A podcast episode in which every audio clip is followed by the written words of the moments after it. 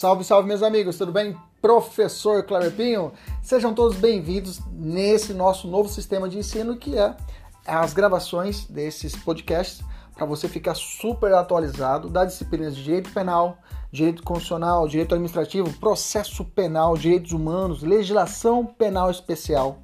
Tudo atualizado e focado para o seu concurso público e exame de ordem e, além disso, gratuita. São aulas completas. Inclusive, você pode assistir essas aulas pelo YouTube, no nosso canal, professor.kleberpinho. Kleberpinho com K. Fique à vontade, compartilhe, curta, nos ajude a engrandecer ainda mais o nosso canal. Um abraço, até mais. Tchau, tchau!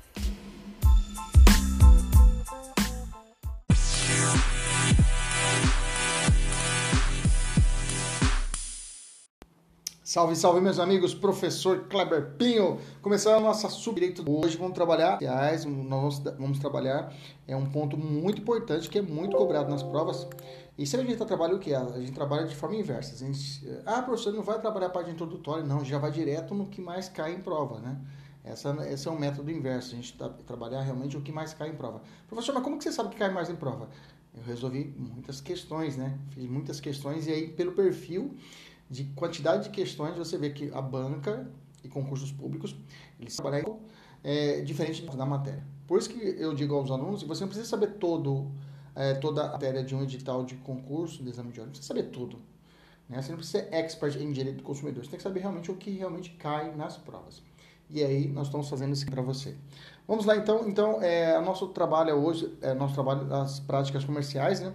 A gente vai trabalhar o título primeiro do Código de Defesa do Consumidor, é, entrando no capítulo, é, capítulo 5. Vamos trabalhar no capítulo 5. O capítulo 5 ele vai trabalhar das chamadas das práticas comerciais, né? E aí, dentro desse capítulo, tem várias sessões, né? Nós vamos tentar estudar, vamos estudar aí da sessão 1 até a sessão 6, né? E aí, é, os principais artigos, os pontos cruciais que você tem que saber desse, desse, desse bloco, desse capítulo, nós vamos falar hoje. Bacana? Eu vou te falar, a gente, hoje na aula a gente vai fazer leitura do artigo, vamos fazer chamar atenção para pontos principais. Beleza? Preparados? Vamos lá. Artigo 30 do nosso Código de Defesa do Consumidor vai tratar de um ponto específico chamado oferta. Vamos falar a respeito da oferta, né? É, um ponto importante, já chamo vocês, os, essas matérias que são muito práticas, né? Consumeristas, é, e as matérias como matéria trabalhista, é, a parte do direito do consumidor, a parte é, do direito, direitos e garantias fundamentais, né? Mas essas, essas, essas, essas matérias onde é, você saindo daqui, você vai no mercado e aí você já quer colocar em prática os artigos do Código de Defesa do Consumidor, só faço uma ressalva que na teoria, na teoria, nós temos que estudar o que está na teoria. Não que às vezes ocorre na prática, tá? Pelo fato de que, às vezes, por um costume na prática, pode se dar diferente do que está na teoria. Então, e o examinador sabe disso, tá? O examinador sabe que existe esse delay entre a prática e a lei propriamente dita, e o examinador cobra esse delay. Ele vai te sacanear, ele vai te dar uma situação comum e pensa que isso daí é comum, e você pensa que isso aí vai, vai ser aplicado em prova. Não, às vezes na lei está apontado de forma correta ou forma divergente. Então, o que, que eu falo para você? Sempre baseia-se na lei para depois analisar o caso. Primeiro, o caso concreto, ah, mas aqui, aqui na minha cidade é diferente. Por favor, esqueça isso aí, isso é senso comum, se não nos interessa. Feita essa pequena ressalva, vamos para o artigo 30. O artigo 30 fala assim: toda informação ou publicidade suficientemente precisa. É importante você grifar isso, tá? Essa palavra é suficientemente precisa vinculada por qualquer forma ou meio de comunicação com relação a produtos e serviços. Produtos. Produto está vendendo. Ou serviço a ser prestado. Né? A limpeza de fossa. Né? Obriga o fornecedor que a vier a, a fizer veicular ou dela se utilizar e integra o contrato e integra o contrato que vier a ser celebrado. Ou seja, a oferta que for feita ela vincula o produto ou o serviço que é que está sendo ali propagado. Então, o artigo 30 vai tratar do chamado princípio da vinculação contratual da oferta. Ou seja, se você fez a, a, a publicidade, você tem que cumprir ela. Essa que é a sacada. Se você fez aquela publicidade, você tem que cumprir ela. Bacana? Tranquilo? Então, o princípio da vinculação da oferta, ele faz surgir uma obrigação pré-contratual do, fornece, do, do, do, fornecedor do produto ou do serviço. Então, antes de prestar aquela, aquela, aquele serviço, se o, o fornecedor ou o, fornecedor do produto ou do serviço ele fazer uma oferta, ele deve cumprir essa oferta. Bacana? Ou seja, uma premissa que você conhece, a oferta vincula o produto ao serviço. Bacana? Por isso que quando você chega às vezes no mercado, você olha a etiqueta, né? Aí tá a etiqueta lá marcando o valor X. Aí quando você vai passar no caixa, o valor tá diferente. Ou às vezes a gente nem confere. Acontece muito essas manobras. Às vezes, alguns mercados de má fé, eles te apontam um valor X ali na prateleira. Quando você chega no caixa, o valor é diferente.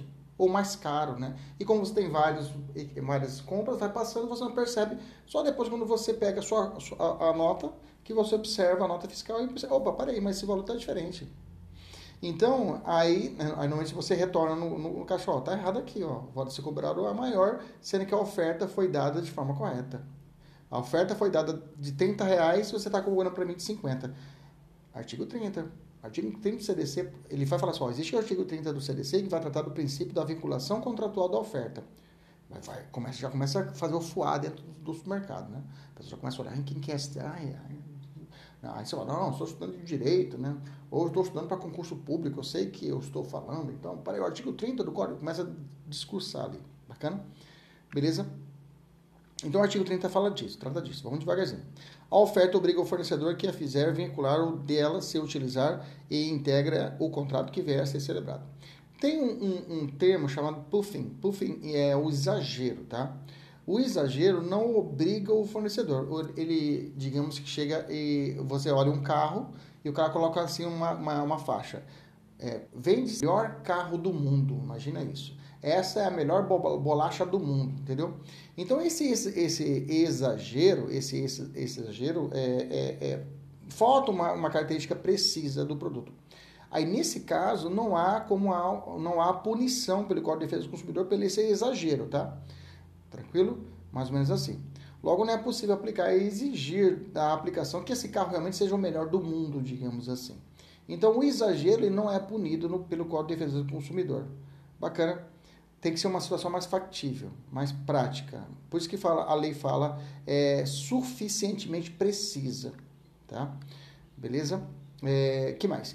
Em caso de erro grosseiro, né, é, não aplica o princípio da vinculação contratual. Um erro grosseiro. O erro grosseiro não é admitido com forma de responsabilizar o fornecedor, tendo em vista o princípio da boa-fé, né? O erro grosseiro, o cara, o, o, o é, digamos que ele colocou, o menino está pintando a placa do valor da, da e coloca picanha, né?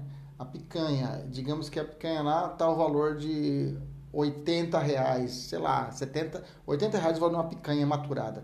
E aí o, o sujeito que está pintando a plaquinha, o, o menino que trabalha lá, em vez de colocar o 80, ele coloca só 8,00, 8 reais. Então a picanha ficaria por 8 reais, né? Porra, uma picanha, um quilo de picanha por 8 reais, aí vai aquela um monte de pessoa vai, ah, galera, você, você percebe claramente que foi um erro grosseiro. Esse erro grosseiro, ah, não, mas aí eu quero meus direitos, eu quero comprar todas as picanhas. Vai lá, chega de caminhão comprando lá, paga, ah, tá no placa lá, 8, 8 real, 8 real, eu quero comprar tudo, né? O aluno quer comprar tudo. Não, nesse caso, vamos trazer para a prova, né? Se a prova colocar isso no, no enunciado, né? Fala que o cara colocou, por um erro colocou 8 reais. É um erro grosseiro. E sabendo pela prática, nós sabemos que a picanha não custa 8 reais, né, gente? Então, nesse caso, eu tenho uma situação de erro grosseiro, e pelo princípio da boa-fé, a prova vai dizer isso, e a prova vai dizer isso que o fornecedor, o supermercado, na hora que, o comerciante, na hora que foi lançar, realmente de boa fé não tinha observado isso, o menino que fez a pintura não observou isso, aí nesse caso não se aplica o artigo 30. Fique atento a essas pegadinhas de prova. tá bom? Tá. É, o que, que, deve conter a oferta, então, professor? O que, que tem que conter a oferta para que ela possa vincular o produto ou o serviço? O artigo 31 nos, nos dá essa resposta. Olha que trata o artigo 31. 31.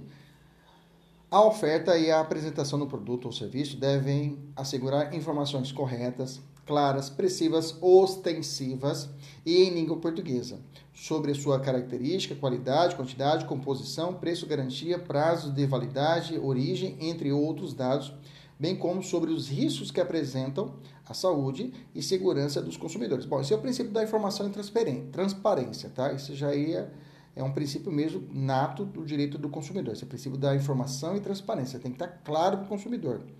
Correta, clara e precisa. Parágrafo único traz uma informação interessante. As informações que trata desse artigo, nos produtos refrigerados, então, grifa, não é todo produto, nos produtos refrigerados, oferecido ao consumidor serão gravadas de forma indelével. Eu já vi prova, o examinador cobrar prova de é, forma indelével para qualquer produto.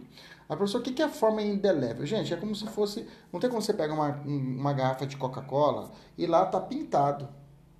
Lá tá pintado na garrafa. Nem se você quiser tirar com a, o dedo, você não consegue tirar aquela tinta. Por quê? Aquilo ali é, um, é, uma, é, um, é uma forma indelével, ou seja, mesmo se tiver a água, passar água, não vai sair aquela informação. Entendeu?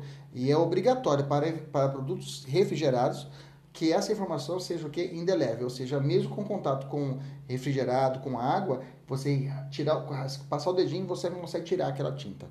Beleza? Então, indelével, você lembra disso. Lembra do refrigerante da Coca-Cola, da informação que está ali, você não consegue tirar com o dedo. Bacana? Tranquilo? Artigo 31, então, prevê esse princípio da informação e da transparência. Professor, e se o cara não cumpre esse direito de informação? Professor, ele, ele, ele está cometendo algum crime? Sim, tá? O artigo 31, o artigo 66 do CDC, ele trata, ele, ele, ele traz como uma infração penal, um crime, tá? E fala assim o artigo 66. Fazer afirmação falsa ou enganosa ou omitir informação relevante sobre a natureza, características, qualidade, quantidade, segurança, desempenho, durabilidade, preço ou garantia de produtos ou serviços. Fazer afirmação falsa ou enganosa. Agora, nós vamos falar sobre publicidade, enganosa, publicidade é,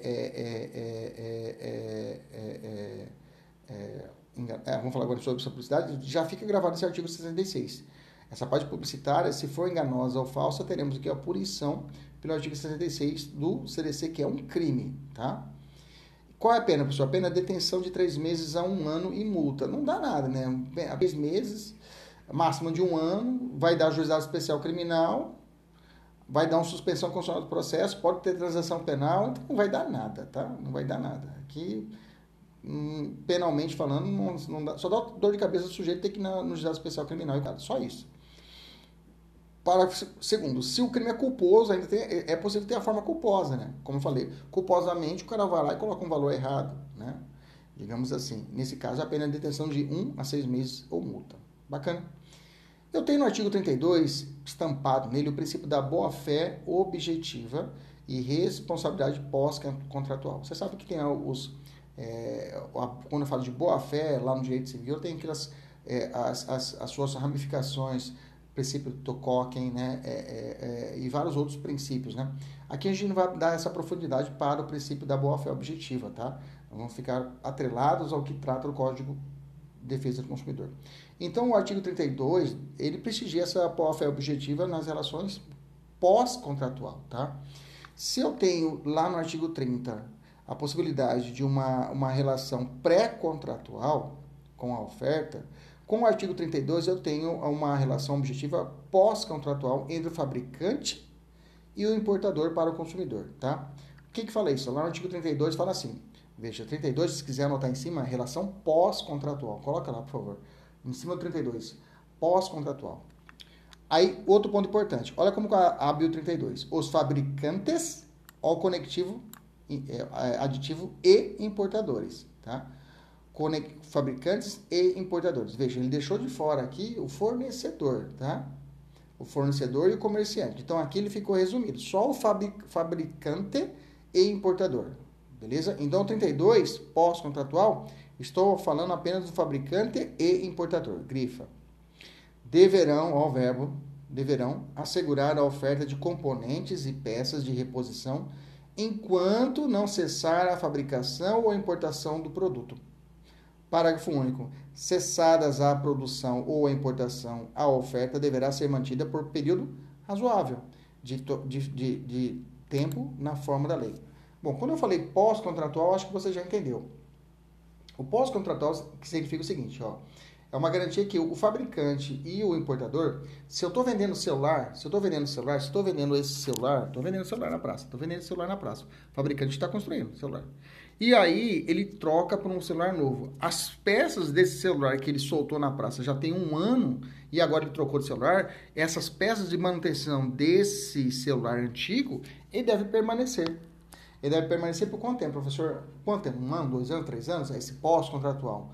A lei não fala. A lei não fala. A lei só fala por um período, por uma, um período razoável. Aí tô com o bichinho aqui na garganta agora pouquinho, agora me engasguei aqui um pouquinho. Ok? Então, 32 é o pós-contratual, só se atrela fabricante e importador, que deve manter assegurar a oferta de componentes de produtos para que, né, peça de reposição dessa, dessa digamos, dessa, desse, dessa quantidade que ele fez, do ano tanto, então, tem que manter aí uma peça de reposição para esses produtos. Professor, qual é o período? Quanto tempo deve ficar período? A lei não fala, tá? A lei só fala período razoável que, é, de tempo na forma da lei, tá? Então, o artigo 32, ele é... Então, o artigo 32, lembra, fabricante e importador, não fala do, do fornecedor, não vemos a expressão fornecedor que traz uma ideia de gênero, né? Do artigo 32, então não fala fornecedor como gênero, mas sim só fala especificamente fabricante e importador. E, as, e o período, de, período razoável de tempo que a lei não fala, tá? É, se caso a prova colocar né? Conforme o artigo 32 do, do Código de Defesa do Consumidor, o fabricante e o importador, por uma relação pós-contratual, deve assegurar né, o componente peça pelo período de seis anos, pelo período de cinco anos, conforme o CDC. Errado. Errado. Escrevam 32 aí do lado. Não há prazo estabelecido pela lei. Se a questão colocar artigo é uma quantidade, está errado. Coloca isso aí, por favor. Bacana? Vamos evoluir, vamos falar o artigo 33. O artigo 33 está falando a respeito da oferta ou venda por telefone ou por reembolso postal. O artigo 33 fala assim, estamos na pré-contratual ainda. Em caso de oferta ou venda por telefone ou reembolso, deve constar o nome do fabricante e endereço na embalagem, publicidade e em todos os impressos utilizados na transação comercial. Em caso de oferta ou venda por telefone, o reembolso postal, ou reembolso postal, ou, ou reembolso postal. Então, nessa oferta, ou por venda por telefone ou à distância, né, deve constar o nome do fabricante, endereço na embalagem, publicidade em todos os impressos utilizados na transação comercial. Então, se eu estou na TV, eu tenho que estar tá lá o nome lá, é, se está ofertando, tem que estar tá ali falando de quem, que é, de quem que é essa empresa.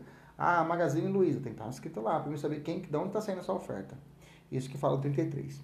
E fala ainda o parágrafo único. É proibida a publicidade de bens e serviços por telefone quando a chamada for onerosa ao consumidor que a origina. Isso aqui já caiu em prova, tá? Então quer dizer que é proibida a publicidade de bens e serviços por telefone quando a chamada for onerosa ao consumidor que origina. Imagina o seguinte: eu estou assistindo TV e aparece na TV aquelas horas, aqueles momentos que não tem nada, eles colocam as propagandas de Rashad Snyder, né? Polishop, não sei o que, acha, compre o Rashad Shishar, você faz exercício e aí você emagrece, uma semana fala, cara, quero comprar esse negócio aí, né? Tem, tem um amigo meu que tem, ele tem, tem uma academia na casa dele, né? Ele olha na TV, cara, é um negócio, aí põe um pezinho lá e vai fazendo ginástica lá. É um professor, professor, você conhece o professor, professor Mitsu, né? Ele tá cada um monte de ginástica fazendo exercício assim, ele fica arrebitando assim, balançando a perninha dele. Ele é pequenininho, ele é menor que eu, ele é menor que eu, desse tamanho assim, assim. E aparelho na casa dele, ele, mas ele não usa, ele fica lá vira do cabide. Então, nesse caso, se ele, se ele ligar, ah, aí quer mais informação desse produto, ligue para esse telefone. Aí quando você liga o telefone, liga para a empresa, a, ligação é à distância e você está pagando ainda. a ligação é à distância e você paga a ligação pela oferta que estão, estão realizando. Nesse caso, é proibida a publicidade de bens e serviços por telefone, né, quando a chamada for onerosa e o consumidor que é origina, da onde o consumidor que vai pagar essa conta, ok? Por isso que a maioria das vezes, a maioria das vezes hoje é 0800. Ligue agora para esse telefone, não é esse Polishop, isso aqui é, olha, ligue para esse, não tem esse propaganda, ligue para esse telefone. Aí é, é, nesse telefone nós temos as ligações aí você vai fazer a ligação e é 0800, é de graça. Mas tempos atrás não era assim. Então, quando o Defesa do Consumidor falou, ó, se é a ligação à distância, não cobra do consumidor. Bacana. O 34 vai falar um pouquinho da solidariedade. O fornecedor do produto ou serviço é solidariamente responsável pelo, pelos atos de seus prepostos ou representantes autônomos. Então, o fornecedor do produto ou serviço é solidariamente responsável pelos atos de seus prepostos ou representantes autônomos. Bacana, nós já falamos isso, isso essa solidariedade se dá é inerente à relação da, da teoria da empresa, risco do negócio, né? Então, até isso, isso a gente vê também no direito trabalhista, né? É, é, o, o, o, o, empregador responde pelas ações do seu empregado, né? Aqui fala, além dos seus prepostos, né, dos representantes autônomos que estão atrelados a, essa, a esse produto ou serviço. Então, grifa no material de você a palavra solidariedade, não, tá? não é subsidiariedade, sim solidariedade. Bacana? Artigo 35. Vem uma punição. Professor, mas, aí o aluno me pergunta, mas se o fornecedor de produtos ou serviço recusar cumprir a oferta, a apresentação ou publicidade, ele recusa. Você chegou e falou, oh, parceiro, você está falando aqui que o valor é, é, é, é tanto e você está aqui na gôndola aqui está falando que é 30 reais e, eu, e, o, e o caixa aqui está dizendo que o valor é 60. Ah, não, é esse valor do caixa, não do da gôndola. É, estava antigo, é, antigo lá, não tiraram e é isso aí. Parceiro, tá errado. Tá errado. Fala, não. Vá buscar os seus direitos. Bom, o que, que eu posso fazer é forçar, a gente chama isso, é, é chama de cumprimento forçado da obrigação. Fala, eu não queria fazer isso, mas você está me obrigando que a justiça me faça cumprir a obrigação. E aí eu tenho o artigo 35 que trata especificamente da oferta, tá? Eu quero que você guarde na cabeça o 35 aqui, ele vai tratar da oferta. Não vai misturar isso aqui com outras situações, tá? Como uma situação, por exemplo, ah, aconteceu um fato, um, responsabilidade pelo fato do serviço, um acidente do produto, um AS do ventilador arrancou e bateu na cabeça da sua sogra, cortou, né? A sua sogra é consumidora? É consumidora, chamada consumidora por equiparação, o bystander. Né? Ela pode entrar com uma ação contra a empresa do ventilador? Pode. Então, nesse caso, é uma outra conversa, tá? A conversa aqui é a oferta. Não cumprir a oferta. Como eu faço ele, como eu obrigo ele a cumprir a oferta? Você vai ter que abrir o artigo 35 e esfregar para ele do Código de Defesa do Consumidor. Tá aqui, ó, artigo 35. O que, que fala o 35? Se o fornecedor de produtos ou serviços recusar, recusar, o senhor me vendeu essa garrafa de aqui por 30 e na verdade, na, na verdade está marcada na gôndola 30 e na verdade está me cobrando 60, me cobrou 60. Olha o que o 35 fala. Se, e você tem que cumprir o que você está falando. Você falou que é 30, então é 30. Se o fornecedor de produtos ou serviço recusar cumprimento da oferta, a apresentação ou publicidade, o consumidor poderá grifa, grifa, grifa, grifa, grifa, grifa, grifa a palavra alternativamente, tá? E não é deverá, é poderá. Poderá alternativamente. O que é alternativa? Você pode uma opção ou pode outra. O que, que normalmente o examinador coloca? Ele coloca sucessivamente. Tem que fazer isso, depois tem que fazer. Aí você pode fazer o outro, depois você pode fazer o outro. Não. Você pode escolher entre as três opções. Quais são as três opções? São três verbos: exigir, aceitar e rescindir. Exigir, aceitar e, e, e rescindir. Então, se você quiser, coloca assim: ó, cumprimento de oferta alternativamente. Aí coloca os três verbos: exigir, aceitar e rescindir. Exigir o quê? Exigir o cumprimento forçado da obrigação nos termos da oferta, apresentação ou publicidade. Se você falou que era 30, você vai ter que cumprir 30. Ou então, não quero exigir, eu quero aceitar. Aceito outro produto ou prestação de serviço equivalente. 100 reais, eu paguei 60. Então me dá um outro produto aí que seja condizente. Ah, toma aqui essa outra garrafa. Beleza, então fechou. E terceiro, rescindir o contrato com direito à restituição da quantia eventualmente antecipada, monetariamente atualizada e a perdas e danos, tá? Então, rescinde o contrato, se for uma questão de prestação de serviço, né? com direito à restituição do que foi eventualmente antecipado, monetariamente atualizada e perdas e danos. Normalmente o examinador fala que rescinde sem o direito a perdas e danos. Não, rescindir o contrato e com perdas e danos, tá? Bacana? Fechou? Então aqui se prende a oferta, a apresentação ou publicidade. Beleza? Tranquilo. Vamos fazer uma questão para poder deixar bem arrematado. Eliane trabalha em determinada empresa para a qual uma seguradora apresentou proposta de seguro de vida né? e acidentes pessoais aos empregados. Eliane preencheu o formulário entregue pela seguradora e dias depois recebeu o comunicado escrito informando sem motivo justificado a recusa da seguradora para a contratação por Eliane, partindo da situação fática narrada à luz da lei e legislação vigente, assinar a alternativa correta. Bom, pela enunciada você não consegue matar a questão, você não sabe o que o examinador quer. É, Eliane trabalha em uma determinada empresa para a qual uma seguradora apresentou uma proposta de vida, de seguro de vida e acidentes pessoais aos empregados. Eliane preencheu e foi recusada. Bom, vamos ver o que, que eu, traz a alternativa. Letra A. Eliane pode exigir o cumprimento forçado da obrigação nos termos do serviço apresentado, já que a oferta obriga a seguradora e a negativa constitui prática abusiva, pela recusa infundada de prestação de serviço. Bacana. Olha só que interessante, né? Veja, normalmente a gente, tá, a gente acostuma a tratar de, de oferta de, de produto, né? Você ofertou isso e não cumpriu. Esse aqui é um serviço. Ele te prestou, a, a, a chegou para a Eliane, falando, nós fazemos serviço de serviço, um seguro de vida e acidentes. Ofertou para ela, ela preencheu e ficou na expectativa de receber. Só que aí não fizeram com ela. Por quê? Não fundamentaram.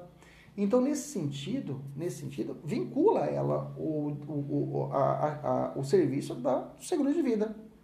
Vinculou. Então, você não deveria ter preenchido, feito eu preencher, pô. E aí, se ele não quer cumprir, eu posso usar o quê? Os três verbos: exigir, aceitar e rescindir. Olha só a letra A, então. Eliane pode exigir, opa, falou o verbo que eu quis.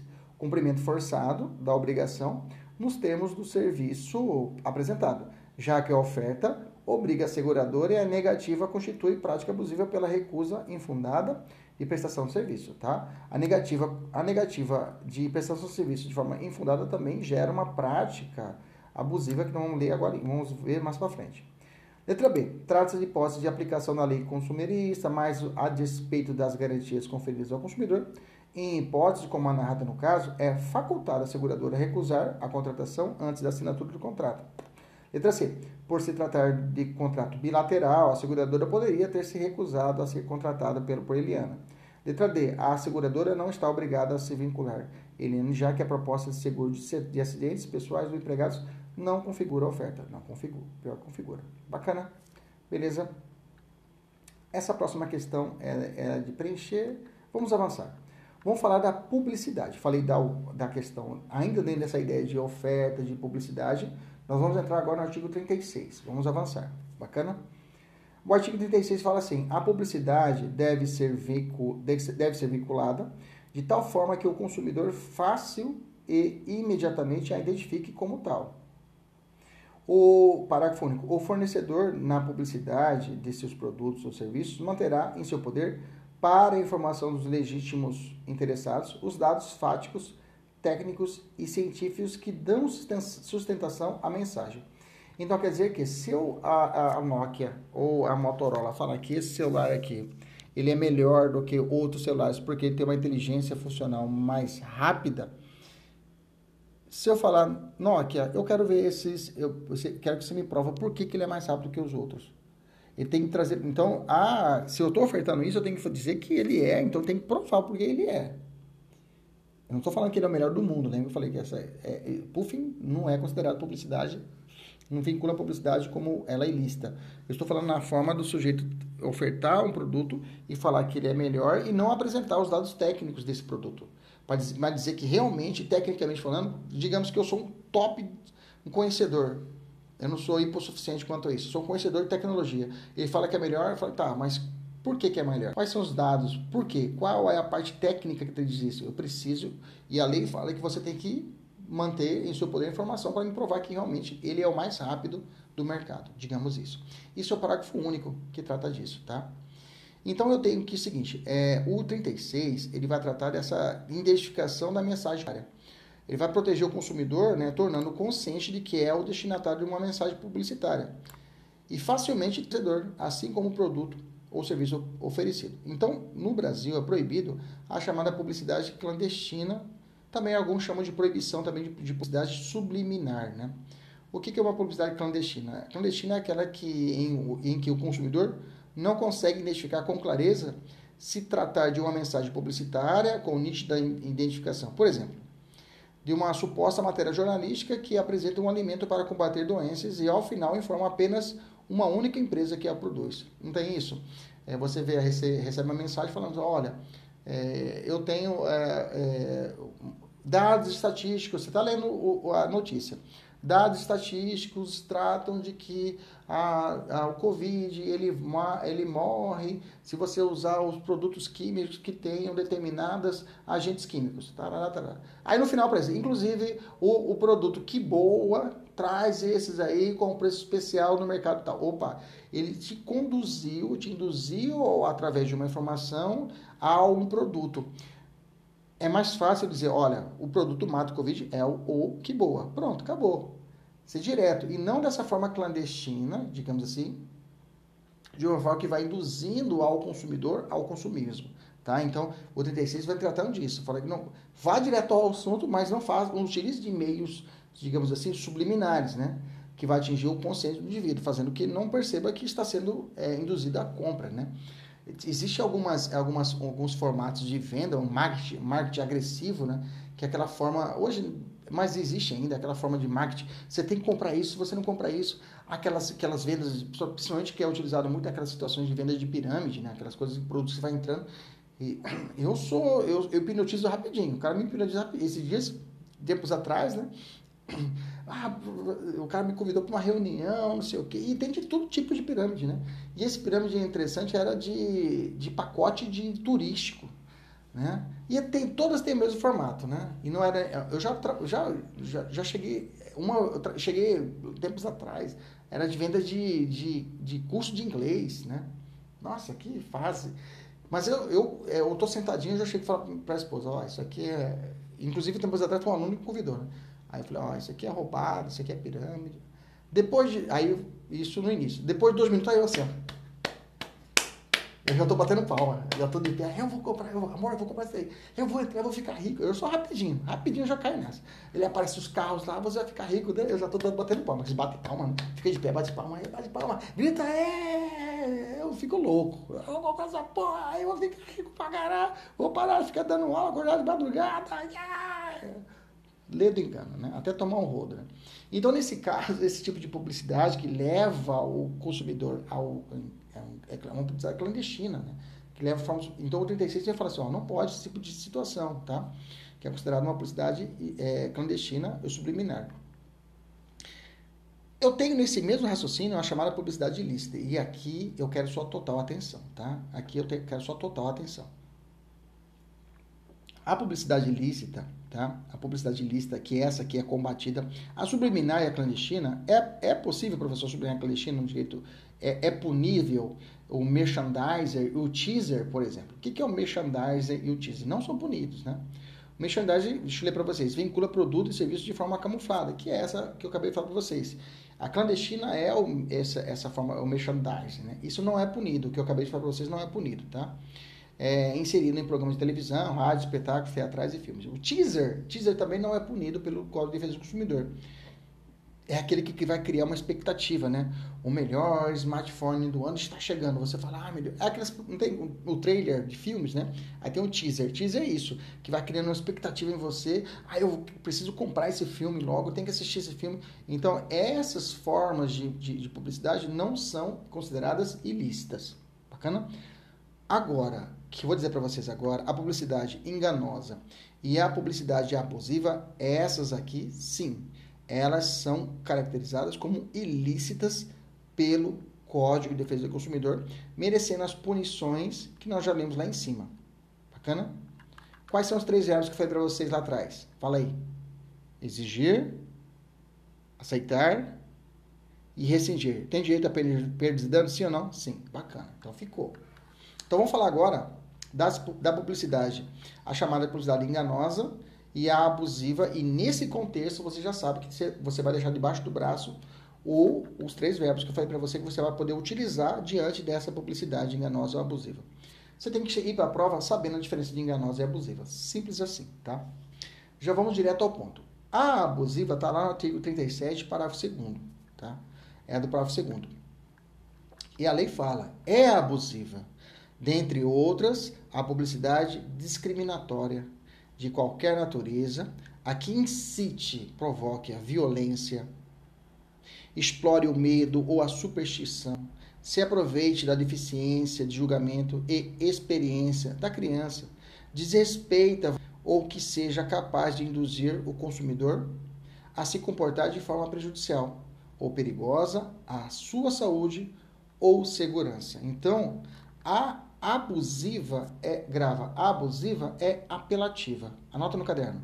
Abusiva é a publicidade apelativa. Professor, por que você não fala propaganda, né? O Código de Defesa do Consumidor traz o termo publicidade. Eles falam que a propaganda seria aqueles, aqueles, o marketing realizado pelo, pelo governo.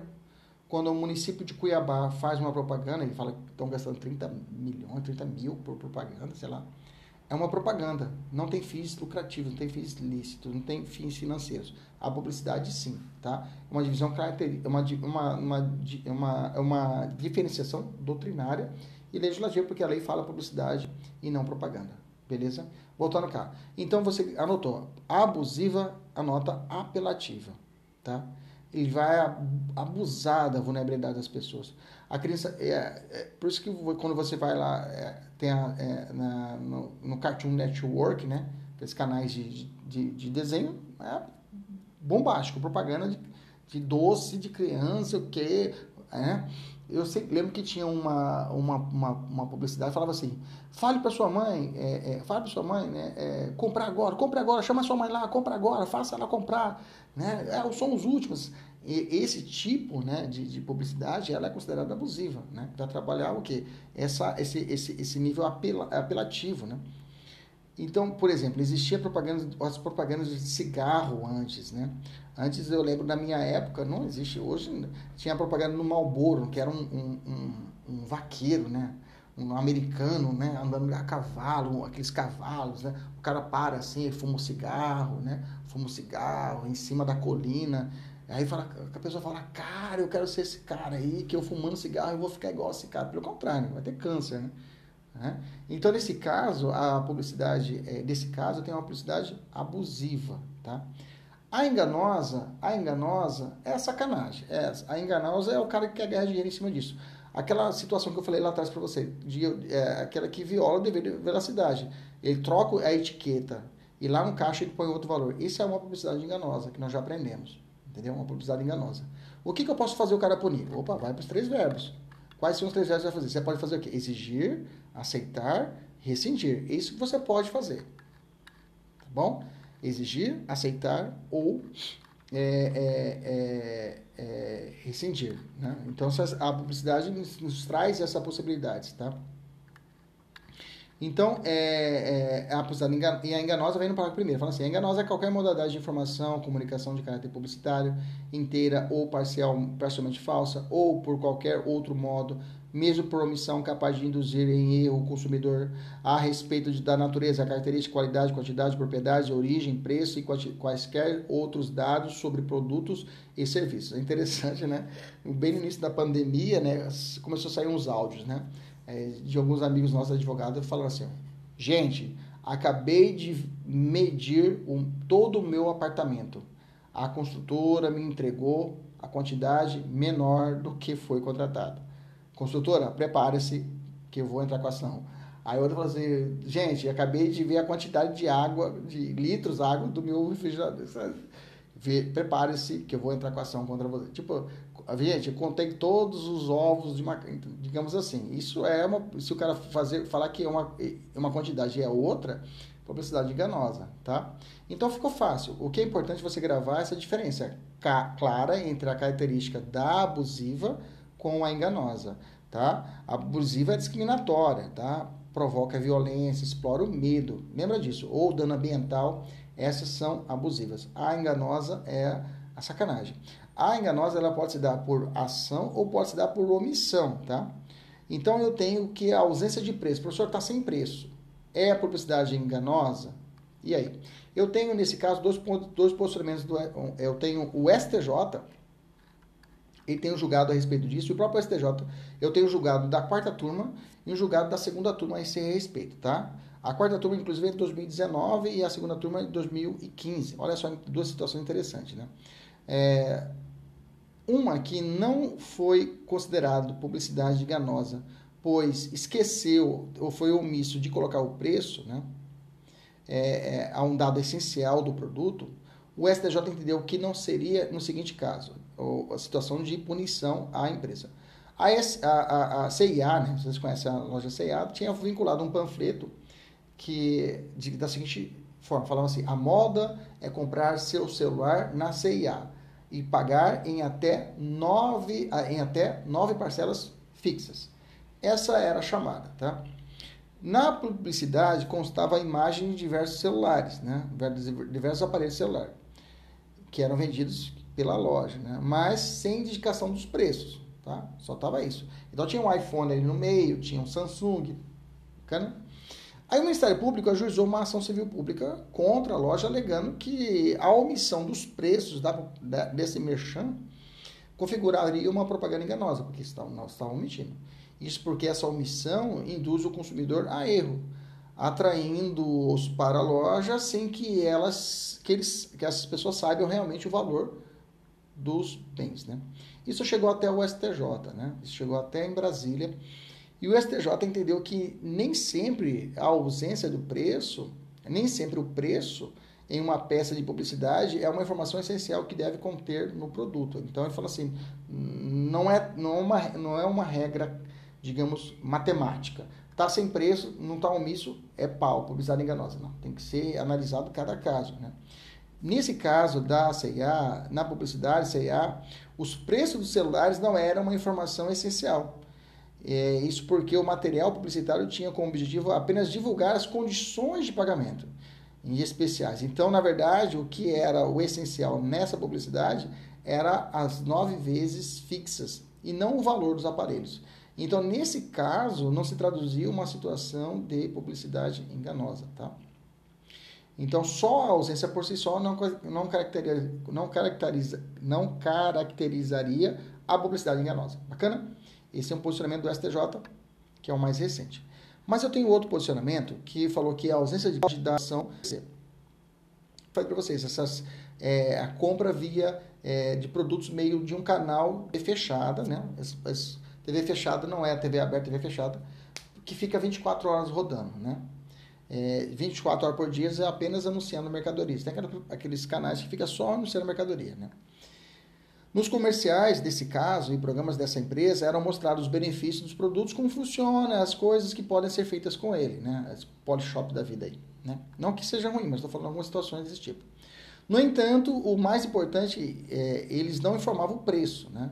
Ficava rodando, falando que era bom, mas não. E se o telespectador quisesse saber quanto custava o produto e as condições de pagamento, ele tinha que ligar para o telefone indicado e o consumidor pagava o, a ligação. Veja, lembra que não pode fazer isso. Lá atrás já determina isso. Então, nesse caso, o STJ considerou que era uma forma de publicidade enganosa, né? Pelo fato que, que omitiu o preso e a única forma dele saber como fazer, como era o pagamento e a condição para obter era ligando e a ligação ainda era cobrada, era tarifada. Aí, nesse caso, eu tive uma situação que o, o código entendeu uma publicidade enganosa e uma prática abusiva que era a exigência da cobrança da ligação. Bacana, beleza? Aqui não tinha como, né? Eu não, tinha, não, não rodava o preço, nem informava a forma de pagamento. Se eu quiser saber alguma coisa, e se eu entrasse contava, realmente é. Nesse caso, foi considerado uma publicidade enganosa. Inclusive, isso aqui foi cobrado já em 2019 numa prova, tá? Então, toma cuidado com essa sacada. Se a questão falar que não tinha nenhuma informação, não tinha nenhuma informação, e a pessoa ainda tinha que ligar, e a ligação ainda era cobrada do consumidor, pau. Será aplicado o Código de Defesa do Consumidor, é uma considerada uma publicidade enganosa e uma prática abusiva. Bacana. Pergunto, essa situação da publicidade, professor, publicidade enganosa, publicidade é abusiva, ela como que eu posso ir na justiça? Eu posso ir só, olha, essa pergunta é, só pode ir sozinho na justiça, só pode ser reclamado individualmente, ou posso fazer com que uma associação de consumidores possa provocar a justiça? A pergunta é: a defesa de direitos e interesses dos consumidores vítimas dessas publicidades pode ser realizada de forma individual ou individual e coletiva? Eu posso os dois? Pode os dois, tá? Pode ser tanto de forma individual ou pode ser de forma coletiva, tá? através de uma associação, através de questões de, interesses, direitos coletivos, ou situação individual homogênea, se for o caso. Bacana? Isso quem fala é o artigo 81. Já vem em prova também, tá? Então, guarde, guarde essa, essa, esse, esse artigo 81. Vamos praticar. Na construtor, a construtora X instalou, instalou, o, instalou um estande de vendas, né? Em um shopping center da cidade, apresentando folder de empreendimento imobiliário de 10 edifícios residenciais com área comum que incluía churrasqueira, espaço gourmet, salão de festa, parque infantil, academia e piscina. Bacana? Então no folder, no folder tinha tudo isso daí. A proposta fez tanto sucesso que apenas em um mês foram, foram firmados contratos, foram firmados contratos de compra e venda da integralidade das unidades. A construtora X somente realizou a entrega dois anos após o prazo originário da entrega dos imóveis e sem pagamento de qualquer verba pela mora, ou seja, sem, pelo atraso, não fez nenhum pagamento pela mora, visto que o contrato previa a exclusão de cláusula penal. Está errado, não é, é prática abusiva, não posso realizar um contrato com exclusão de punição a fornecedora. E também deixou, aqui construtora, e deixou de entregar a área comum, opa, de lazer que constava no folder. Opa, publicidade enganosa. Nesse caso, a luz de defesa do consumidor cabe ação individual, bacana, ou coletiva, em relação à publicidade enganosa, né, evidenciada pela ausência de entrega da parte comum indicada no folder de venda. É isso, tá certo. Bacana? Entendeu o raciocínio? Bem que eu falei a palavra propaganda, tá? FGV cobrou, é, isso foi em 2018, ele, ele trouxe uma. Tem uma teoria que fala que propaganda e publicidade é a mesma coisa e a gente não vai brigar por isso. Se a prova apareceu propaganda enganosa, você manda bala. Tá? Tecnicamente falando, é publicidade. Toca o pau. Beleza, entendemos isso. Vamos fazer uma aqui, ó. Da FCC, uma prova de defensor público. De acordo com o Código de Defesa do Consumidor, a publicidade que explora a superstição superstição dos consumidores, superstição, opa, pô, já deu na cabeça. Letra A, abusiva e enganosa. Abusiva, enganosa apenas, enganosa por omissão, é, permitida desde que não seja contrário aos bons costumes. Explorou a superstição, se você não, não comprar esse remédio, se você não tomar hiper, ivermectina, hipermectina, você vai morrer de Covid. Compre a hipermectina, ela realmente mata o vírus do Covid publicidade que apelativa. É o que abusiva apenas alternativa letra B de bola. Bacana? Gente tem que estar tá afiado tem que estar tá afiado. Essa parte da abusiva e enganosa tem que estar tá afiado. Olhou bateu o olho disse, opa é abusiva e é enganosa. Consegui identificar as duas. Bacana? Vamos evoluir. Eu tenho um posicionamento do STJ aqui. Aliás é uma é, é, é a jurisprudência em tese do STJ né a jurisprudência em tese 18 do STJ, ele vai dizer que é o seguinte: é solidária a responsabilidade entre aqueles que vinculam a publicidade enganosa e os que dela se aproveitam na comercialização de seu produto ou serviço. Ou seja, o que está falando nesse, nesse caso aqui? Deixa eu apagar que essa informação já está repetida. Ele está falando que a, a, a eu, isso inclusive foi um entendimento, foi um julgado do STJ, que até a empresa jornalística, a empresa, a, a, a rede de TV que vinculou a, a publicidade, e nesse caso era enganosa, ela também ficou responsável, porque vocês sabem, lembrando da aula de direito do consumidor, existe uma cadeia de fornecedores, né? Existe uma cadeia de fornecedores. É como eu falo muito bem para os alunos, é como se fosse é, a pensão alimentícia, né? A pensão alimentícia de uma criança. Alguém tem que pagar. Alguém vai ter que pagar. Existe uma cadeia solidária e alguém tem que pagar. Solidário, na, verdade, é só lá para o idoso, né? Só, só solidário para o idoso. Para a criança é subsidiária, né? Primeiro eu vou nos pais, aí eu vou nos avós, né? Lá é subsidiária. Já e para o idoso é a única que é solidária, alimento solidário é só idoso, né? Então eu vou usar o, o idoso de exemplo. Então a ideia é o seguinte: então, é, é solidária a responsabilidade para o alimento para o idoso. Bacana? E na relação também consumerista, o, STJ entendeu que é solidária também a responsabilidade entre aquele que vincula a publicidade enganosa. A empresa de TV também, também é responsável por isso, né? E o que dela se aproveitam na comercialização de produtos e serviços, tá? Esse é um entendimento da jurisprudência em tese do S. Tranquilo? Vamos avançar. Tem uma questão aqui, vamos responder aqui, ó. É, CESP 2019, situação hipotética. A emissora de TV X vinculou a, a, ao público informações inverídicas a respeito da audiência da emissora de TV, da audiência da emissora de TV Y, sua concorrente, com base em dados adulterados de sociedade empresarial oficial de pesquisa de opinião. Em razão disso, a emissora Y deu entrada em um processo litigioso contra a empresa X. Segundo o entendimento do STJ, é possível a aplicação da legislação consumerista no referido processo litigioso para proteger o, o, o, público de práticas abusivas e desleais de fornecedor de serviço. Bacana, tranquilo. Não tem, não tem a ver com o que eu falei de solidariedade, mas já matamos também que é a possível aplicação do Código de Defesa do Consumidor. Beleza? Maravilha. Quem está ao vivo aí, gente, como é que tá até agora? Beleza? Tranquilo? Tá bom? Tá rápido? Tá bom, né? Não tá tão rápido assim. Vamos fechar a parte de publicidade, vamos falar de prática prática abusiva. Dá um, um, um roupa aí, galera, quem está assistindo a aula ao vivo. Esse, essa aula, curte aí, gente? Aperta o joinha aí. É, envia para sua sogra para assistir essa aula também, para ficar bem atualizado defesa, defesa do consumidor, tá? Isso, manda para sogra também. Isso. Lembra que dessa aula também será gerado um podcast que você vai poder ouvir quantas vezes você quiser lá na nossa plataforma do Spotify, ok? Vamos lá. Beleza, maravilha. Que bom. Eu posso fazer a publicidade comparativa, é possível? É, poss é possível fazer a, a publicidade. A minha empresa é melhor que a sua, eu posso fazer isso? Pode, tá? É possível a chamada publicidade comparativa, tá? Desde que não ocorra uma, uma publicidade enganosa ou abusiva, é, denigre a imagem ou gere confusão entre os produtos e serviços comparados, ocorrendo uma degenera, degene, degenerescência ou desvio da clientela, né? Aí começa a espalhar na vizinhança que a padaria ali do vizinho, e eu tô com uma padaria aqui perto, aí nasce uma, é criada uma padaria ali perto, começa a falar, olha, o pão de lá, lá só tem barata.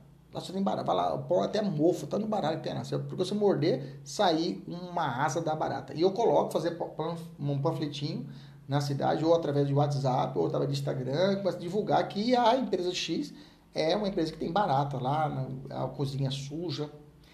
Isso é apelativo, aí não posso, tá? Aí pode ser considerada publicidade, nesse caso, enganosa ou abusiva, se for o caso.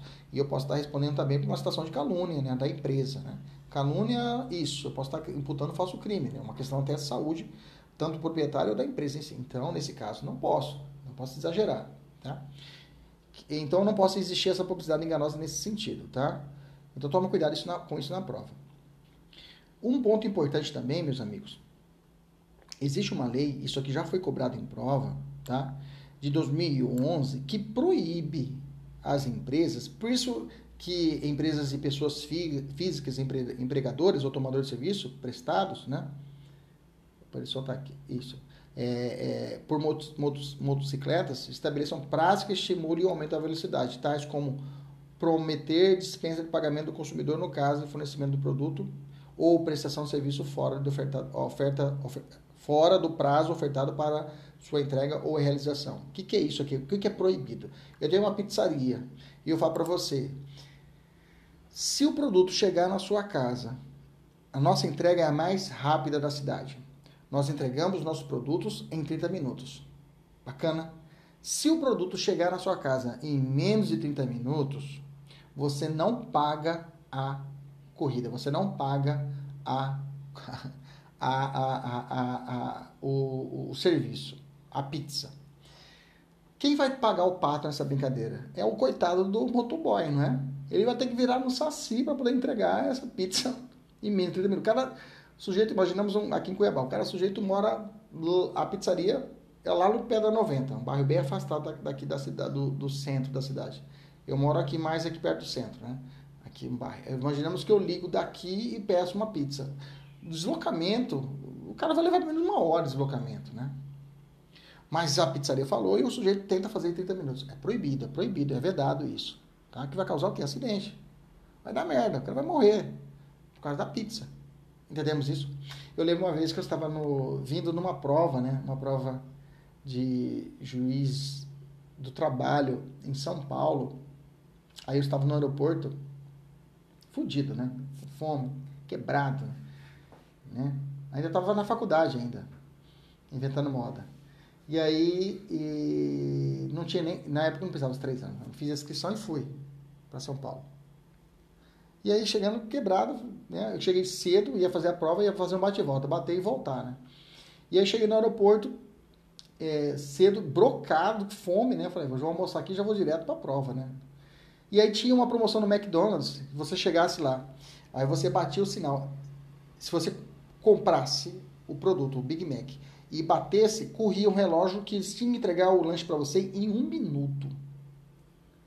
E um rapaz, coitado dos guri dentro. Isso era de madrugada, lembro como hoje. Frio pra caramba em Guarulhos. Os guris estavam lá, e uma galera lá realmente cobrando deles. Ah, resultado, comi dois Big Macs. Você ganhava outro inteiro do produto que você tinha. Bacana? Beleza? Maravilha. Então, isso para motoboy não pode, tá?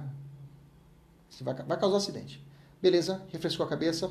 Só um pouquinho. Vamos fazer uma questão. Deixa eu só salvar aqui o nosso podcast, que eu vou fazer mais uma salva. Então, vamos continuar então. Bacana. Vamos fazer uma questão? Vamos fazer uma questão? Olha só essa questão.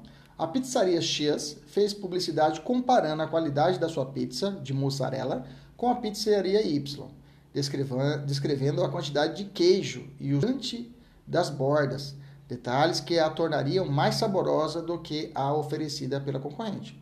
Aí tá aí, beleza, não, não apelou, né?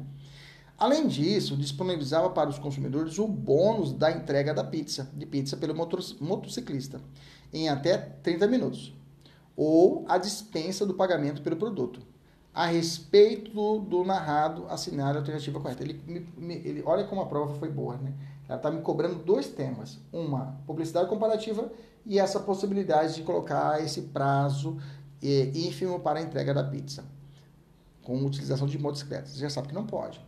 Letra A.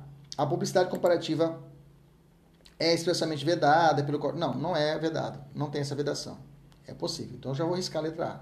Letra B. A promessa de dispensa do pagamento pelo consumidor como forma de estímulo à prática de aumento da velocidade é vedada por lei especial enquanto a publicidade comparativa é admitida, é admitida, respeitar os critérios do CDC e as proteções expostas em normas especiais que tutelam a marca e a concorrência. Bacana, letra B é a mais bonitinha, é ela.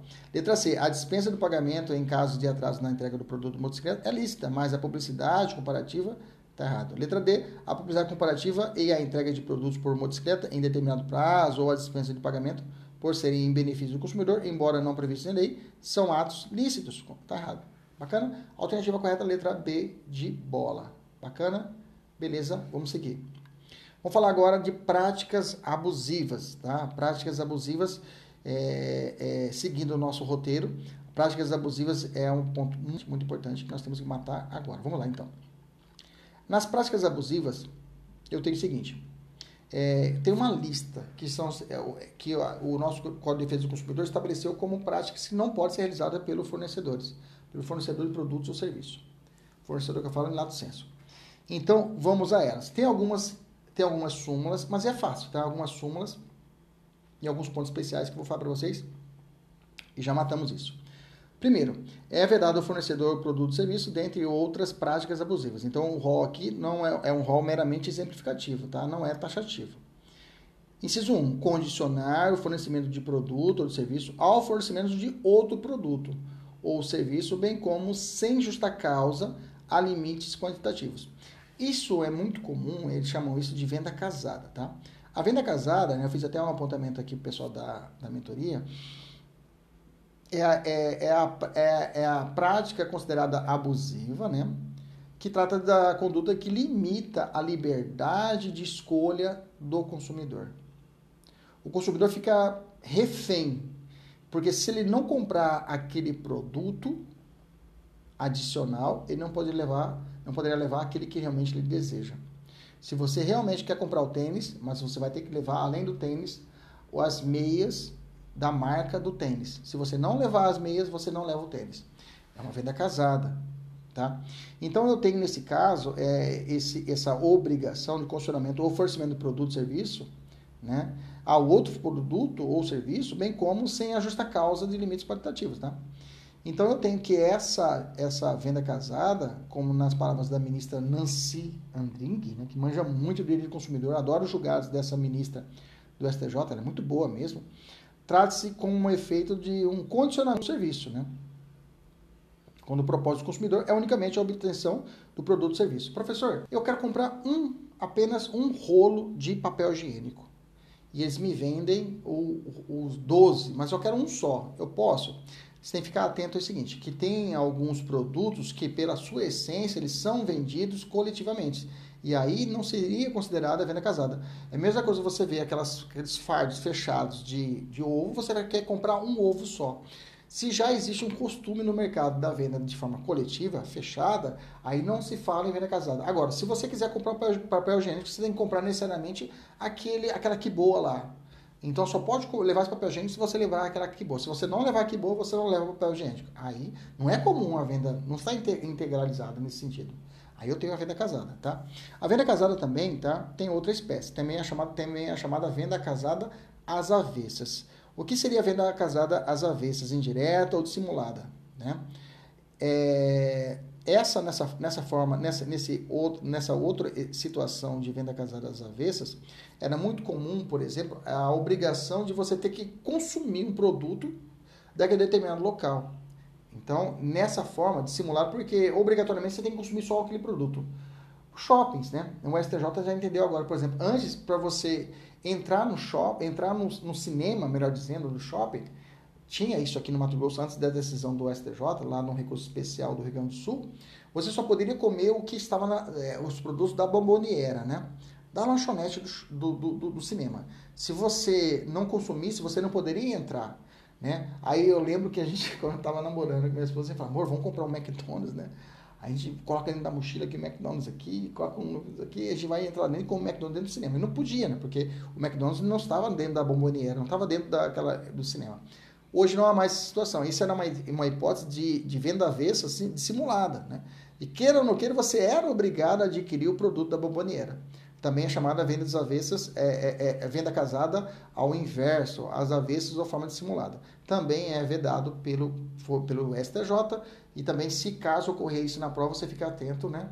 Que é obrigando o consumidor a ter que consumir só daquele local mais comum do cinema, você já vai dizer que não é possível, é uma prática abusiva e é vedada pelo Código de Defesa do Consumidor de, de forma reflexa pela decisão do STJ. Beleza? Tranquilo? Maravilha. Eu até coloquei uma jurisprudência em tese no material, né? Coloquei o seguinte: considera abusiva a prática de limitar a liberdade de escolha do consumidor, vinculando a compra de um produto ou aquisição concomitante de outro produto ou serviço, de natureza distinta e comercializado em separado, hipótese que se configura a venda casada. Lembrando também dessa venda casada dissimulada ou avessas que eu sou obrigado a consumir naquele local produtos daquela empresa que está dentro do cinema, digamos assim. Inciso, segunda hipótese de prática abusiva, recusar atendimento às demandas dos consumidores na exata medida de sua disponibilidade de estoque e ainda de conformidade com os usos e costumes, né? Recusar atendimento às demandas dos consumidores nas exata medida de sua disponibilidade. 3. Enviar ou entregar ao consumidor sem solicitação prévia qualquer produto ou fornecer qualquer serviço. Gente, isso aqui é, é, é isso inclusive é equiparado à amostra grátis. Se você mandou para mim um produto e eu não pedi, é amostra grátis, tá? existindo obrigação de pagar. Se você está me dando, se você mandou para minha casa né, algum produto que eu não pedi, é amostra grátis. Bacana? Inclusive tem uma súmula que ela é muito cobrada em prova, você vai ver isso nos exercícios no material, tá? A súmula 532 do STJ, grifa essa súmula, ela cai bastante, fala assim: constitui prática comercial abusiva o envio de cartão de crédito sem prévia e expressa, sem prévia e expressa solicitação do consumidor configurando-se ao ato ilícito indenizável sujeito à aplicação de multa administrativa. Vou repetir, sujeito à aplicação de multa administrativa. Grifa essa parte final, tá? Multa administrativa. Bacana? Essa súmula cai muito, tá? Inciso 4. Prevale prevalecer se dá fraqueza ou ignorância do consumidor, tendo em vista sua idade, saúde, conhecimento ou, conhecimento ou condição social para impedir lhe seus produtos ou serviços. Próximo, exigir do consumidor vantagem manifestamente excessiva. Próximo, executar serviços sem prévia elaboração de orçamento ou autorização expressa do consumidor, ressalvadas as decorrências de práticas anteriores em partes. Agora eu vou falar a respeito disso daqui repassar informações depreciativas referente ao a ato praticado pelo consumidor no exercício dos seus direitos, né? Falar que o, a, o consumidor entra numa lista negra e nunca mais ele consegue comprar naquela loja ou lojas do mesmo ramo de forma pelo crediário, digamos assim, né? O cara fez um bafão ou entrou com ação contra... Ó, oh, esse aí não, não dá prova crédito esse cara não, esse cara aí é... Ele entrou com ação contra a empresa tal, com a loja casas lá e vai sacanear com a gente. Vamos fazer uma lista negra aqui. Não pode, tá? 8. Colocar no mercado de consumo qualquer produto ou serviço em desacordo com as normas expedidas pelos órgãos oficiais competentes ou se normas específicas ou se normas específicas não existirem pela Associação Brasileira de Normas Técnicas, que é a ABNT, e ou outra entidade credenciada pelo Conselho Nacional de Metrologia, Normatização e Qualidade Industrial, com metro. Próximo, recusar a venda de bens ou a prestação de serviços diretamente a quem se disponha a adquiri-los mediante pronto pagamento, ressalvados casos de intermediação regulados em leis especiais. 10. Elevar sem justa causa o preço de produtos ou serviços. Olha, interessante, principalmente em situação da pandemia, né? Começou a aumentar muito a situação de preços por causa da pandemia de, e, e, e, e, logo no começo, isso é, é um crime, né? É um crime, né? inclusive crime contra a relação de consumo, tá? É, principalmente em situações de pandemias, situações de, de, de, de, de, de coletividade, digamos assim, pandemia, assim, é um, é um agravante contra isso, né? Não, tem, não trouxe tipo penal aqui, mas é crime, tá? E eu tenho uma jurisprudência em tese do STJ que fala assim, a diferenciação de preços para o pagamento de dinheiro cheque ou cartão de crédito caracteriza a prática abusiva no mercado de consumo. Quer dizer que se você pagar dinheiro, é mais barato. Se você pagar no cheque, é mais caro. Então, essa diferenciação também é considerada prática abusiva, tá? Diferenciar, ah, professor, eu sabia, então já fica esperto. Essa diferenciação de preços na forma de pagamento também é considerada uma prática abusiva. Deixar de estipular prazo para o cumprimento de sua obrigação ou deixar de fixação do seu termo inicial a seu exclusivo critério, tá? O fornecedor escolhe quando vai terminar o produto ou o serviço. Né? Ah, vou fazer. Quando vai terminar? Não, vai terminar quando eu quiser. Não, tem, que, tem que estabelecer o prazo. Aplicar fórmula ou índice de reajuste diverso do legal ou contratualmente estabelecido. E o último, permitir ingresso em estabelecimentos comerciais ou de seus serviços de um número maior de consumidores que o fixado pela autoridade administrativa como máximo. Né? Isso aqui lembra daquela isso aqui uma das situações reflexo da, da boate Kiss, né? Você colocar um número mais do que é necessário para a capacidade do local. Isso aqui bem reflete também a situação da pandemia. Não posso, hoje estabelece os decretos estabelecem um número X, né? De, de, de, pessoas dentro do local. Mas é mais uma situação mais visada, uma situação mais observada à saúde pública do que a própria relação consumerista. Tá? Eu tenho, o STJ tem uma, súmula, tá, uma súmula não, também tem uma jurisprudência em tese que fala assim, é, possibilidade de anulação de cláusula contratual de contrato de concessão de serviço público, que autoriza a incidência de reajuste de tarifa telefônica em percentual superior ao índice inflacionário estipulado, beleza? Estabelecer um valor maior numa conta telefônica, numa tarifa telefônica, né, de uma concessionária pública, de um valor que está além do que é o tarifado pela, pelo índice inflacionário. Bacana. Fechamos as práticas, as práticas abusivas Beleza? Ressaltamos as principais. Vamos, vamos avançar, vamos falar de orçamento.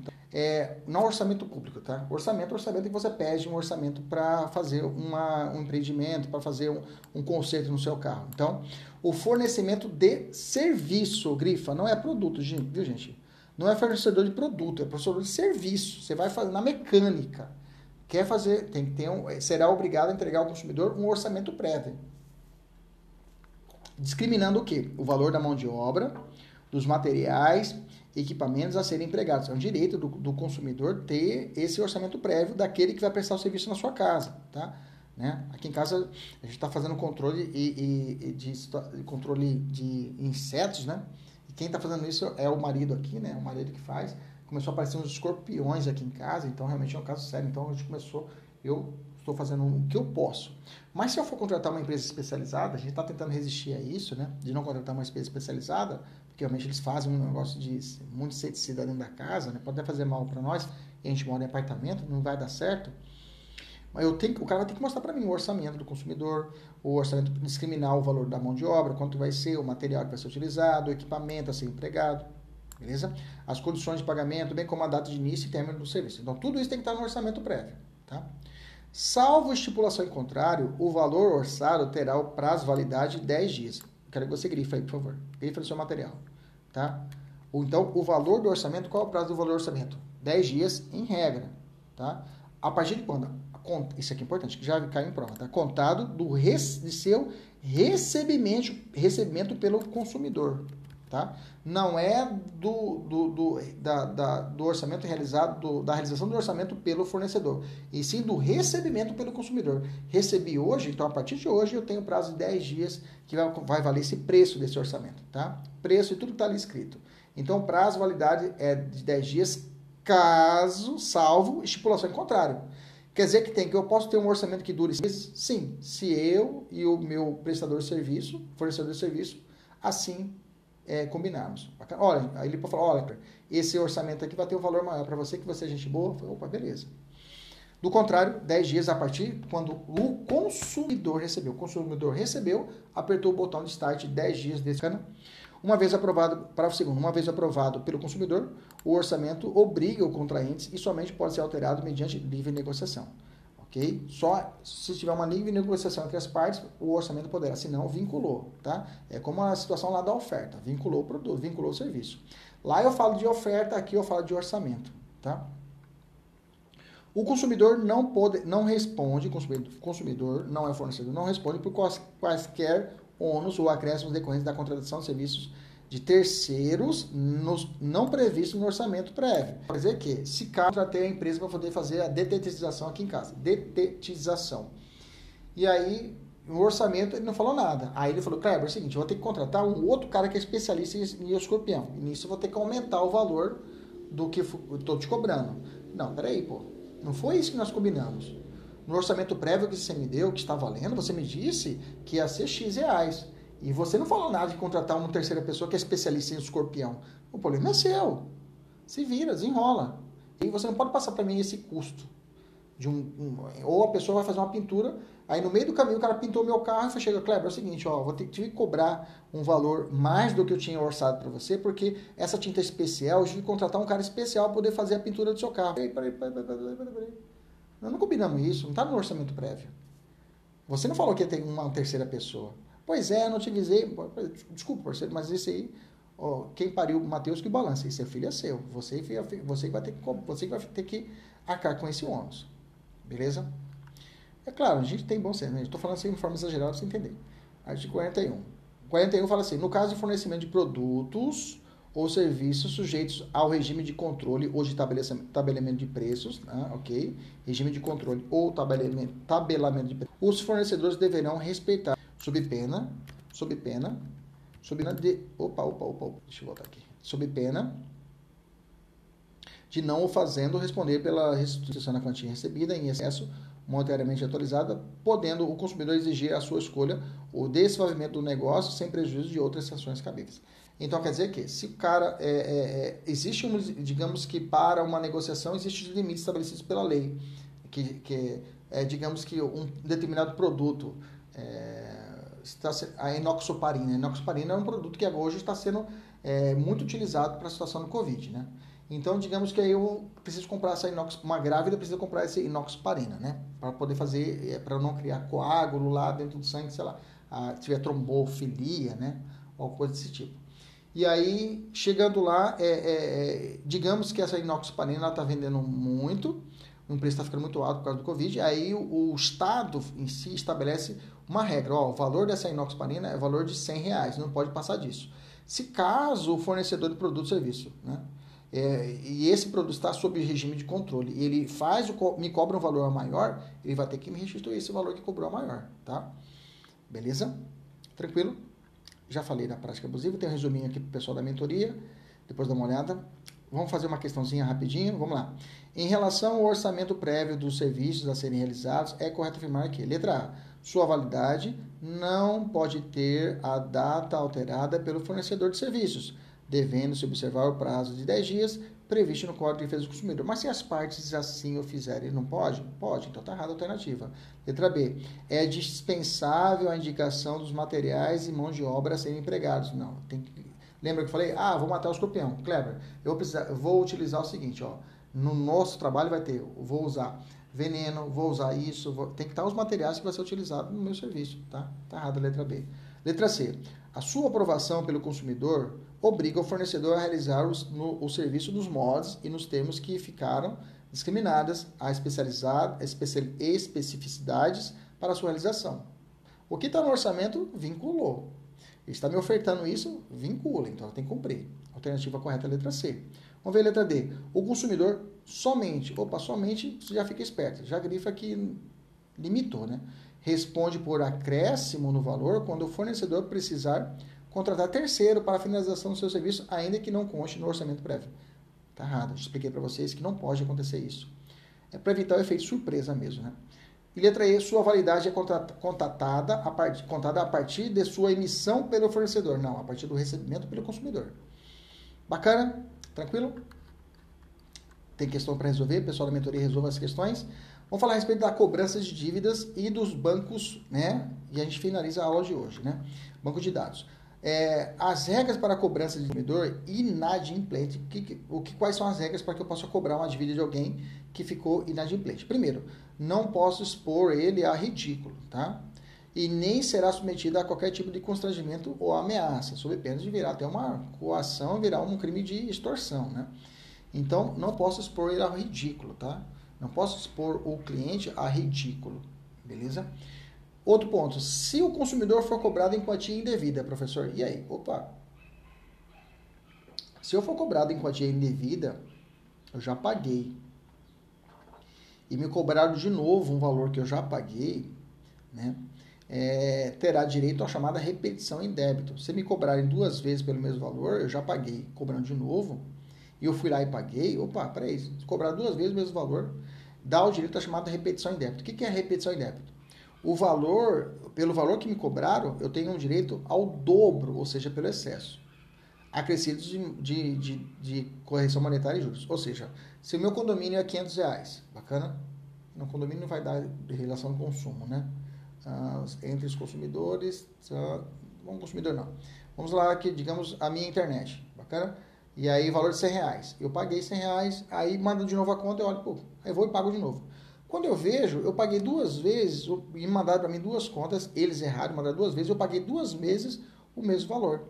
Me cobraram de forma indevida aquele valor. Nesse caso, né, nesse caso, eu tenho o direito desses 100 reais, se me cobrar a maior, eu multiplicar isso por, do, por dois. Ou seja, estão me devendo agora 200 reais. Tá? Então, eles vão me pagar o dobro pelo que me cobraram a maior. Tá? salvo, né, realmente for salvo, e aí eles vão ter que comprovar isso, é o chamado engano justificável, tá? Eles enganaram de forma injustificável, é, lembra lá do erro grosseiro? Mais ou menos assim, né? Mas aqui usa o termo engano justificável, tá? O consumidor poderá exigir ainda a declaração da inexistência da dívida, se for o caso, a exclusão da anotação indevida, se for estiver anotado no Serasa, reparação pelos danos extra-patrimoniais in re ipsa. Toda vez que você encontrou na prova a palavra in re ipsa, é aquela que não precisa comprovação, tá? In re ipsa é um, é um dano presumido. Grifa aí, anota, presumido. Que está lá no artigo 14. O fornecedor de serviço responde independentemente da existência de culpa pela reparação dos danos causados aos consumidores por defeitos realizados à prestação de serviço, bem como por informações insuficientes ou inadequadas sobre a fruição e riscos. Beleza? Tranquilo? É, nesses casos, deve ser aplicada a chamada teoria do risco da atividade, como eu falei para vocês, e devendo o fornecedor suportar os riscos do contrato, é o risco do negócio. Você que. Então, por que você quer ser empresário? Mais ou menos assim. Bacana? Vou fazer uma questãozinha rápida aqui. Heitor foi surpreendido pelo recebimento de informação de anotação do seu nome do, no cadastro de registro de, de crédito, em decorrência de suposta contratação de serviços de telefonia e internet. Heitor não havia celebrado tal contrato, sendo o mesmo fruto de fraude, e busca orientação a respeito de como proceder para rescindir o contrato, cancelar o débito e ter seu nome fora do cadastro negativado, bem como o recebimento de reparação dos danos extrapatrimoniais, já que nunca havia, havia tido o seu nome escrito em tal cadastro. Com base na hipótese apresentada na qualidade de advogado de Heitor, assinar a alternativa correta. Né? Heitor é consumidor por equiparação, aplicando-se a teoria do risco da atividade e devendo à operadora suportar os riscos do contrato fruto de fraude, caso não consiga comprovar a regularidade da contratação e a consequente reparação de danos extrapatrimoniais in re ipsa, além da declaração de existência da dívida, da inexistência da dívida e da exclusão da anotação devida. Cabelo, barba e bigode. Fechou aqui essa questão, tá? Tudo, tudo, vou ter direito a tudo. Bem amarradinho. Quais os dados que devem constar num documento, é, nos documentos de cobrança de débitos apresentados ao consumidor? Bom, deve constar ali o um nome do endereço, o número do inscrição CNPJ, CPF, ou CPF, ou o serviço correto que pode constar ali nesse cadastro de débitos. Né? Deixa eu falar um pouco desses bancos de dados e cadastro de consumidor. Né? É, o Azano pergunta, professor, qual que é o tempo que uma dívida prescreve, professor? Qual que é o tempo que uma dívida prescreve? Aí os alunos têm isso aqui na cabeça. Ah, professor, a dívida prescreve em cinco anos, né? Depois de cinco anos, eu não preciso mais pagar aquela dívida. Lê do engano, tá? Lê do engano.